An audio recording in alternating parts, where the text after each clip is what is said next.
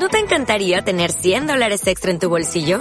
Haz que un experto bilingüe de TurboTax declare tus impuestos para el 31 de marzo y obtén 100 dólares de vuelta al instante.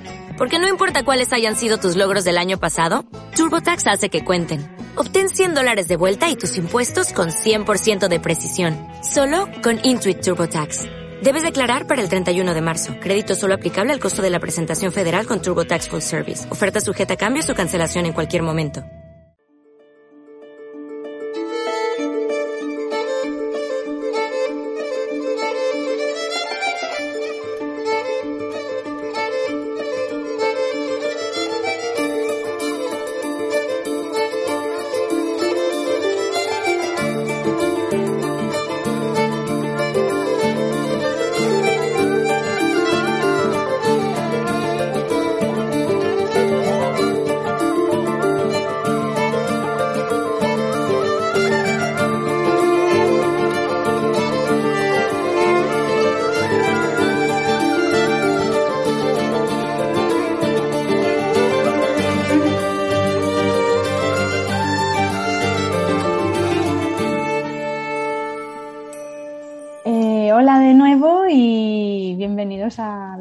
Cuento. Y bueno, eh, como siempre, estoy con dos locutoras dicharacheras, como son, como son Manoli. Hola. Y Eva. Hola. Hola, chicas. Bueno, eh, ¿estáis bien? Sí, estupendas. Bueno, seguimos vivas. Aguantamos, resistimos, como diría el hombre este de Al Rojo Vivo, ¿cómo se llama? Ah, sí. El de la sexta, que siempre se despide así. Pues, pues este caso de bienvenida. Resistimos, aguantamos. Pues hoy vamos a hablar, bueno, de hecho vamos a hacer dos episodios especiales sobre otras formas alternativas, ¿no? De, de pues eso, de ganarse el dinero con esto de la ilustración. Y en este episodio de hoy vamos a hablar sobre las tiendas, tiendecitas online, que ya aprovechando que una de nosotras va a estrenar, bueno, o ha estrenado tienda, bueno, un poco las dos, pero... Yo estreno tienda, pero Eva estrena productos. Exacto, Eva estrena productos y entonces un poco hablar de cómo funciona, eh, no sé qué plataformas preferís y todo eso. En el caso de Eva, yo sé que usa Etsy y Manoli eh, tiene su como su web propia, ¿no? De tienda. Sí. Entonces, no sé, me gustaría saber un poco cómo, qué ventajas y desventajas tiene cada una y todo eso. Vale. ¿Quieres empezar tú, Eva, o empiezo yo?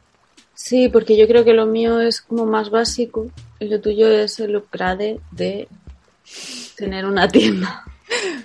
Eh, yo llevo en Etsy como 10 años ya, o sea, mm, todo lo que he vendido ha sido a través de Etsy. Es verdad que antes tenía otra cuenta, pero perdí el mail, tuve que, bueno, en fin, estas mm. cosas. Pero ahí he vendido, vendí en su día collares, vendí libretas, eh, no sé, muchas cosas. es curioso porque vendías cosas que normalmente no se relacionan con, con la tienda de un ilustrador, ¿no? En plan, productos ilustrados, tipo pues collares, lo que tú dices, ¿no? Como, o sea, ¿cómo eran? Eran... Sí, eran collares de cadena y una, la típica ilustración con ah, resina por encima. Qué guay. Eh, ¿Qué pasa? Que esto es muy extraño, sí que me gustaría comentarlo, y es que yo me sentía o sea, me daba muchísimo miedo hacer libros y entonces hacía collares. Con la... Mm, o sea, me daba miedo intentar presentarme a una editorial y que no... que me rechazaran. Y, sin embargo hacía collares. Collares, broches, de todo. Y lo mejor de todo esto es que eh, me sacaba mi buen dinero ahora haciendo retrospectiva ganaba más dinero haciendo collares de lo que gano ahora para editoriales. Ay, qué curioso. Pero por entonces yo me sentía súper fracasada. O sea, para mí era un fracaso absoluto, porque no me estaba, o sea, no era una ilustradora de verdad, porque no me estaba dedicando a hacer libros con editoriales. era súper extraño. Ahora, desde esta perspectiva, digo, ¿qué? O sea, ¿what? Es o que sea, ilustrar productos también es Claro. ser ilustrador. Sí, pero por entonces yo esto no, no lo veía así, lo veía más como, claro, como no te atreves a hacer esto, pues estás haciendo lo otro y esto está muy bien, pero la gente ya te compra por estas cosas y no sé qué, y de hecho tengo una caja llena de collares que me da vergüenza sacarlas, pero hasta con el pacache y todo preparadito y yo, o sea, en fin. Y, y sin embargo, pues bueno, eh, ahora con el paso del tiempo te das cuenta de que al menos yo solo de editorial no vivo y hay que buscar otras formas de, de que entre dinero eh, en casa y, y bueno, se me hace un poco paradójico que al final la, la conclusión sea ten tu propia tienda y sácate tu propio dinero de ahí. Y me está yendo otra vez bien en ese sentido, no tan bien como en su día, porque se nota mucho la crisis y se nota mucho el bajón de ventas, pero, o sea, yo recuerdo que los collares los llegaba a vender por 20 y 25 euros, Madre cosa que ahora mismo me daría vergüenza. O sea, Bueno, a ver, me, es me- que- es me he sentido. Pero a ver, depende- es muy difícil ¿eh? ponerle precio a un producto, pero Sí, pero estaba también en, calidad, ¿no? en el movimiento de todas poníamos más o menos los mismos precios, todos Ujú. poníamos los mismos no sé qué, y era todo como muy, no sé cómo explicártelo, era como la mal llamada artesanía, que de artesanía pues obviamente yo no hacía nada, o sea, no es como un fauna y flora, ¿no? Que se busca las piezas de Barcelona, que no sé qué, o, o cosas así, que se hacen sus propias cosas, o no tenía nada que ver, o sea, Pero, eh, Eva, perdona, yo me acuerdo también que organizabais un poco como una feria y Sí, todo sí, y claro, pero todo- sus- Sí, pero todo eso era miedo a no enfrentarme a tienes que enviar eh, tu trabajo a una editorial. Y pregunta, ¿no te daba, o sea, es paradójico porque no te daba miedo el, no el trato con la gente que te compraba productos, pero también de alguna forma estabas ven- vendiendo tu, tu arte, ¿no? Aunque no fuese a un editor, eran personas las que estaban comprando. No se me hace tan cercano, o sea, se me hace mucho más íntimo vender, o sea, a- eh, trabajar para una editorial como si me estuviera más abriendo yo a mí misma, o mostrándome yo a mí misma, o exponiéndome a mí misma en ese punto, en ese sentido, que vender collares me sentía un poco como si estuviera vendiendo patatas. O sea. Eh, me refiero a algo muy distante de mí misma. Podrían ser patatas, podrían ser mm, relojes suizos, o sea, la distancia. Me refiero a, a, a que no lo, o sea, lo sentía mío, me gustaba, era muy mecánico, pero no dibujaba mucho. Me acuerdo que no dibujaba casi nada, de hecho. O sea, a lo mejor movía dos, tres ilustraciones a lo largo de todo el año. Y esas dos, tres ilustraciones, o sea, mm, me ocupaban todo. Podía hacer postales, láminas, collares, broches, de todo con tres ilustraciones. Pues Ahora, Pues fíjate que yo pensaba, pues porque yo a Eva la conozco también un poco de esa época y yo me acuerdo que pensaba, jo, pues de una ilustración el provecho que le puedes sacar, ¿sabes? Que a veces sí, estamos exacto. como produciendo, produciendo y a lo mejor con una cosa pues sacar un Me montón de sí, sí, sí. Ya no, ya no es una ilustración, es un concepto. Si encuentras un concepto que a la Sí. gente le guste, yo, mm, o sea, recuerdo como que sacaba mm, mucho profit de, mm, de muy poco trabajo en sí. Lo que pasa es que luego una ilustradora, en una de estas mesitas que estábamos ahí vendiendo, me dijo, es que no dibujas nada. Y en su momento me quedé como reflexionando esto. En plan, no sacas ilustraciones nuevas. Y es como, es que es verdad, o sea, pero tampoco lo necesito porque es que lo sigo vendiendo todo igual. Entonces, a partir de ahí sí que empecé a dibujar más y ahora ya he encontrado el, el placer de dibujar más por gusto, pero muchas veces eh, eso también me ha creado mucha más inseguridad porque nunca, antes era como me daba igual y tengo tres y se acabó y ahora es como mm, tengo 70, 80, 90, no sé las que sean y toda es pero esta vale la pena hacer un, algo con ella, o mejor no, o mejor sí, o mejor tal. Cuando antes, como solo tenía tan poco trabajo, pues iba por ellas y, bueno, o sea, las promocionaba muchísimo más y ahora me da más vergüenza. Porque como siempre puedes hacer una un poquito mejor, una un poquito mejor, pues no sé, que ahora con todo el tema de la tienda, pues me gusta porque me estoy enfocando en cosas que más me gustan, que son cosas relacionadas con papelería. Aún así tengo debate interno continuamente porque porque estoy, o sea, yo intento no vender muchas cosas para no provocar mucha ansia, porque intento que la gente no consuma muchas cosas, pero al mismo tiempo es como, hola, pero es que necesito vender las cosas, porque necesito mm, pagar cosas. Entonces se me hace un poco... Y ahora para las nuevas cosas que has puesto a la venta, de pegatinas, prints y tal, ¿siguen todas como un mismo tema? O, o sea, ¿quieres, ¿quieres enfocarlo todo como algo en concreto o un poco así más disperso? Pues ahí hay un problema porque creo que vendo mucho más las cosas alegres, por así decir, las más las más... es un problema vender cosas alegres. para mí es un problema vender cosas alegres. O sea, todo con... Porque eres darks. Porque soy bastante más darks. Entonces, eh, a ver, quiero decir, yo tengo mi punto unicornio de azúcar, ¿vale? Lo tengo. Pero sí que es verdad que en mi día a día no soy tan así. En mi día a día me gusta más, eh, no sé, lodito, rebozarme en la oscuridad, soy un vampiro. Entonces, em, tengo que luchar un poco entre con lo que yo me siento muy cómoda y, mi estado de ánimo natural, que es estar un poco odio la vida, que ya me han llamado, como me han dicho, Manoli, que soy la... ¿qué dicho? La, la broncas. La broncas. Soy la broncas. Un amigo, un amigo de un amigo. que es la broncas del grupo.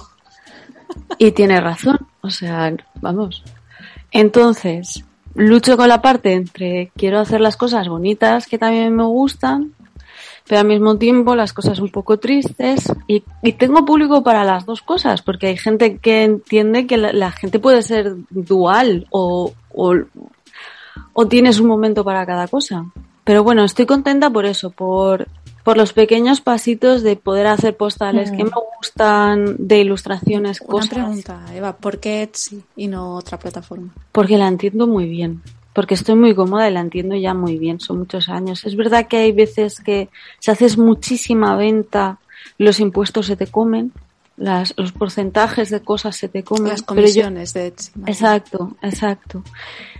Pero yo me mantengo en un equilibrio en que no vendo mucho, pero no me quejo tampoco, porque ya te digo, no es como si fuera mi mm, primera fuente de ingresos, o eso es lo que intento. Entonces, creo que si realmente te quieres dedicar a tengo una tienda, tienes que ya dar el paso a lo que tiene Manoli, porque la personalización y todo no, no tiene comparación. Yo la ventaja que le veía a Etsy por encima de una plataforma propia, la mía en este caso es WooCommerce, pero hay más plataformas tipo Big Cartel, Egwit, eh, Storenvy, Storenvy, eh, Shopify, bueno, hay varias.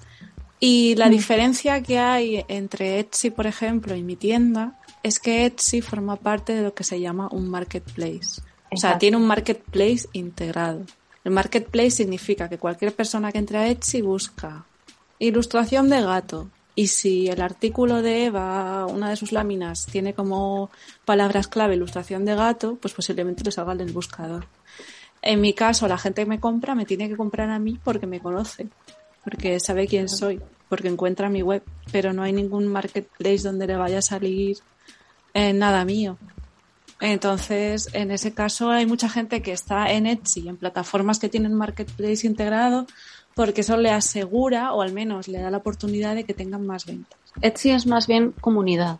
Hmm. Entonces puedes seguir a compañeras que también hacen cosas, te sale una alerta cuando, cuando subes producto nuevo, si sigues a la tienda, te aparece, o sea, tiene muchos estímulos para que tú te metas y, decidas comprar algo, que eso es algo muy guay. Además, yo también compro bastantes cosas en Etsy, o bien a otras compañeras, o de otra cosa que no tenga absolutamente nada que ver. Y además en Estados Unidos se utiliza bastante para mm, decoración de casa, o sea, de hogar, de tal, como para encontrar cosas un poco especiales fuera de los circuitos de a lo mejor más locales o no lo sé, un poco como eh, búsqueda del, tesoro para encontrar algunas cositas un poquito más, más distintas a, lo que a lo mejor sueles ver. A mí eso me parece... Yo, yo creo que una vez estuve en, en Big Cartel y la verdad es que fue un poco desastre por eso, porque... Eh, bueno, habría que explicar que en algunas plataformas eh, es gratuito montar tu tienda hasta un límite de ciertos productos. En Etsy es gratuito abrir tu tienda. Lo que te cobran es a la hora de mm, subir un artículo a la tienda, unos céntimos, creo. No sé, ¿lo puedes explicar así brevemente? Eh? Sí, te cobran cuando tú subes un producto, o sea, que se llama poner un anuncio tú tienes tres meses de ese anuncio, de, ese producto. Quiere decir que tú puedes tener ahí 200 copias como dos copias. Y por subir ese anuncio son 20 céntimos.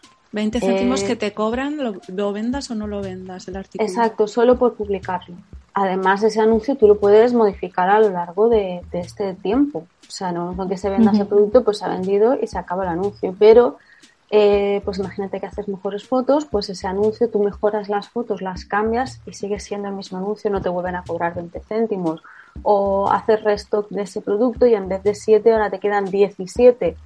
Mm, puedes cambiarlo y no hay ningún problema. El anuncio dura tres meses. O se caduca cuando dura esos tres meses o bien si se vende. Claro, quiero decir que depende de la plataforma donde la persona abra la tienda, tiene unas condiciones u otras de cobro. Es decir, por ejemplo, yo tenía mi tienda antes alojada en Equit, que es otra plataforma, y yo pagaba 18 euros al mes, pero no tenía, o sea, no me cobraban por subir un artículo o no me cobraban por por la transacción de venta, más allá de las comisiones propias de PayPal, por ejemplo. Bueno, yo, yo hablaré un poco de fiscalidad y de cobros ahora.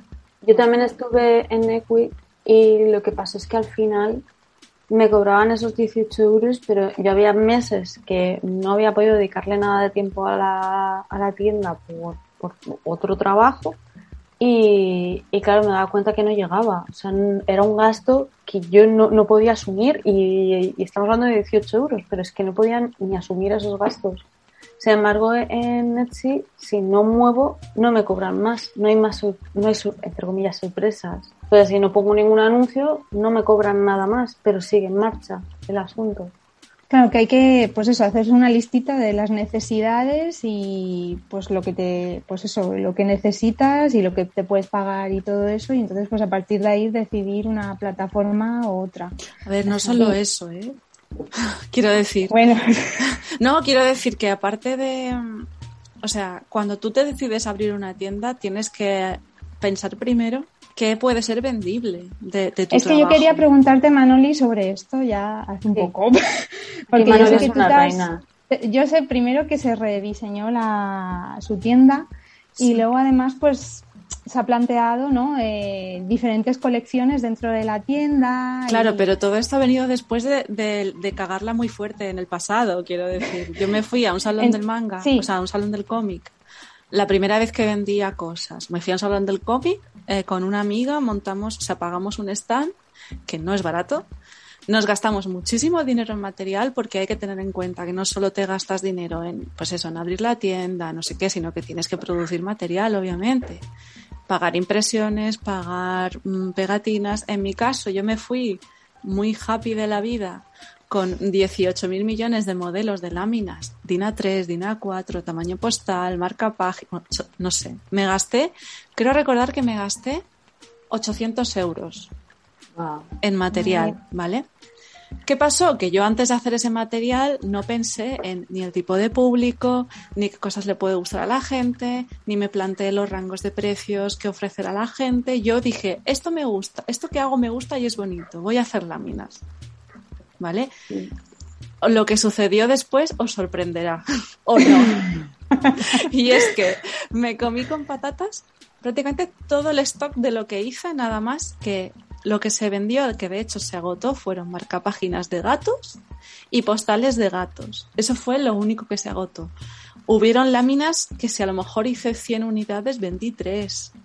De otras vendí estás imaginando a la gente apuntando ahora en mayúsculas gatos y, sigues hablando y están subrayando cada vez más fuerte gatos. No, quiero decir que, que yo no pensé, bueno, claro, ¿qué pasa? Cuando tú haces una lámina, no la puedes vender una lámina DIN A4, DIN A3 no la puedes vender a 3 euros porque prácticamente es que no ganas nada, quiero decir. ¿Qué pasa? Que, que, la gente que va a un salón pasa por tu stand después de haber pasado por 27 stands antes y a lo mejor no se puede gastar 10 euros en una lámina, se va a gastar 3. ¿Qué tienes tú de 3 euros para ofrecerle? Nada, un marcapáginas, pues es lo que se van a llevar. Quiero decir, eh, cuando tú abres una tienda, tienes que tener claro o tienes que tener mínimamente claro que lo que tú haces es vendible.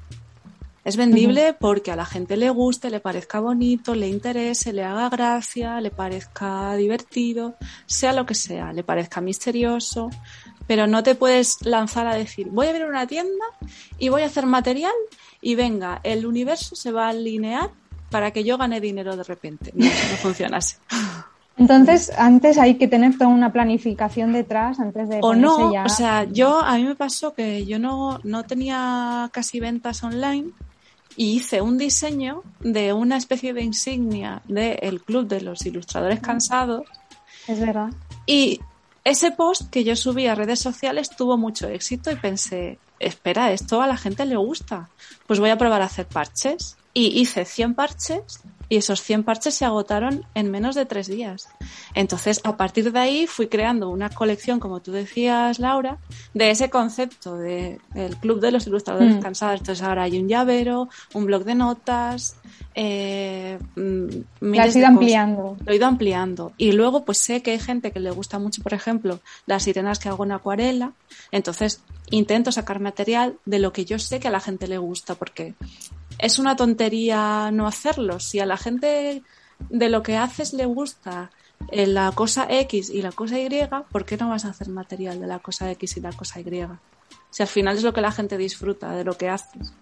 Luego, obviamente, puedes hacer apuestas personales y decir, voy a sacar esto porque creo que está bien y va a funcionar. Y puede funcionarte o no. Pero quiero decir, hay muchísimo dinero que invertir en una tienda. Obviamente, al principio yo aconsejo que si te haces una tienda lo hagas en una plataforma gratuita que saques poquitos productos que no te supongan muchísimo gasto y que empieces por ahí y a ver cómo funciona. Ya, y a la hora de, así rápidamente, a la hora de promocionar, porque hemos visto mucha gente que se está promocionando, en plan, me hago un vídeo envolviendo los productos que vendo en TikTok.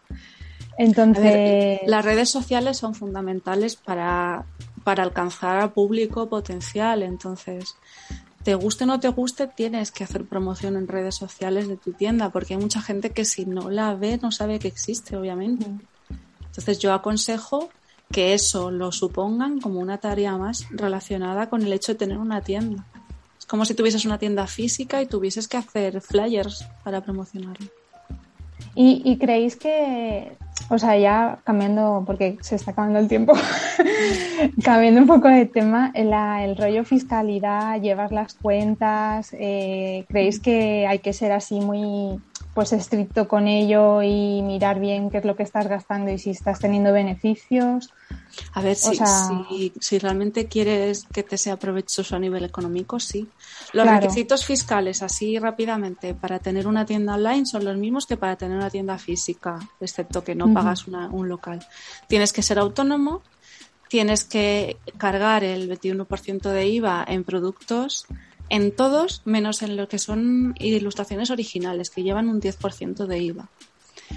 Y entonces, cada trimestre tienes que declarar los ingresos y pagar lo, el correspondiente IVA y el correspondiente IRPF. Entonces, eh, claro, tienes que pagar a un gestor que te lleve las cuentas y que te haga las cosas. A nivel fiscalidad es exactamente igual que tener una tienda física.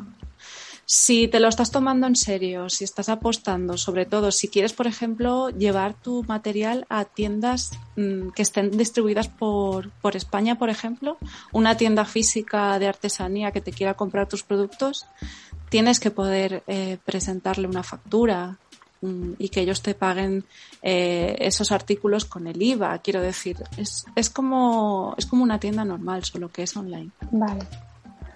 Pues todas esas cosas que hay que tener en cuenta. para tener un, una tienda. no sé, ¿quieres decir algo más, Eva, sobre sí, Eva. lo que hemos hablado? Sí, bueno, o sea, que sí que estoy totalmente de acuerdo. Eh, sí que es verdad que yo al principio, eh, muy al principio, hace ya pues esos 10 años por ahí, yo no hacía ninguna movida de estas que está contando Manueli de ni fiscalidad ni, ni nada de nada. O sea, yo era en plan, bueno, a ver, vendo cuatro collares. Al mes siguiente, pues estoy ¿eh? vendiendo 10, ¿sabes? Quiero decirte que, que no sea esto algo que te eche para atrás a la hora de ponerte en marcha. Al fin y al cabo luego es muchísimo más sencillo y muchísimo más, más fácil de, de, gestionar todo, pero que era una de las cosas que a mí más miedo me daba de cómo voy a hacer esto y cómo voy a hacer, mm, me ponía muy nerviosa y me daba miedo que me pillaran o... Em, pero vamos, que no te den miedo eso. Yo creo que es más complicado en sí ponerte a pensar qué tipo de colecciones se venden mejor, qué tipo de cosas, o sea, ser más eficiente en eso, porque lo otro eh, se puede buscar en internet, realmente mucho más sencillo. Y de todo se aprende. Si te quieres montar algo o lo que sea, adelante, eh, que no te dé vergüenza promocionarlo en redes y, y escuchar a la gente que te sigue y preguntar qué es lo que les gustaría ver, mm, hacer un poco de feedback con ellos. pues a mí me estáis animando ya, ¿eh? Por supuesto, es que llevamos un montón de tiempo dando el coñazo que te hagas ya tu tienda, Laura. Pues ojalá, pues bueno, a ver si. Ojalá sea pronto, sí, Laura. a ver si ojalá pronto. Sí. es que claro, como no sé dónde voy a estar el mes que viene, pues. Pero sí, que, que bueno, que es que... ¿Sabes lo que puedes hacer? Empezar por cosas digitales, Laura. Pues sí, pues sí. Porque así da igual donde estés. Eso es verdad, ¿eh? Hay que... Eso es buena idea, vale, vale. Pues sí. Ojo, chicas, pues eh, yo creo que, no sé, con vuestros consejos, yo creo que seguro que habrá más gente que se animará a abrir una tienda. Y no sé, quisierais decir alguna cosilla más o... Pues nada más. Que se animen. Sí, que si tienen alguna pregunta, pues que siempre nos pueden preguntar a nosotras. Y, eso que acordaros de visitar la tienda de Manoli que se llama señoritaM.com o la de Eva que está en Etsy, Eva Carot. Sí. Y ya veréis que tienen cosas preciosas. Muchas gracias, por este banner publicitario, Laura. Sí. Es que lo quería decir al principio, pero se me ha ido la olla. No pasa nada. y que eso, que animaros a abriros una tienda, que siempre va bien tener ese goteo ahí de, ¿no? de, ir ganando algo de dinero. Sí, además un poco que notas que por fin trabajas un poquito para ti en las cosas que a ti pues te gustan. Entonces también cambia un poco el chip. Viene bien.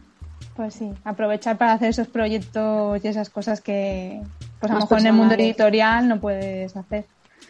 Ay, pues chicas, muchas gracias. La verdad es que gracias es que he aprendido bastante. Gatos es lo más importante. Gatos, tenerlo en mente. Pues nada, nos despedimos ya. Y, y, nada, que volvemos con otro episodio especial con estos temas alternativos y muchas gracias. Hasta la próxima. Adiós. Adiós.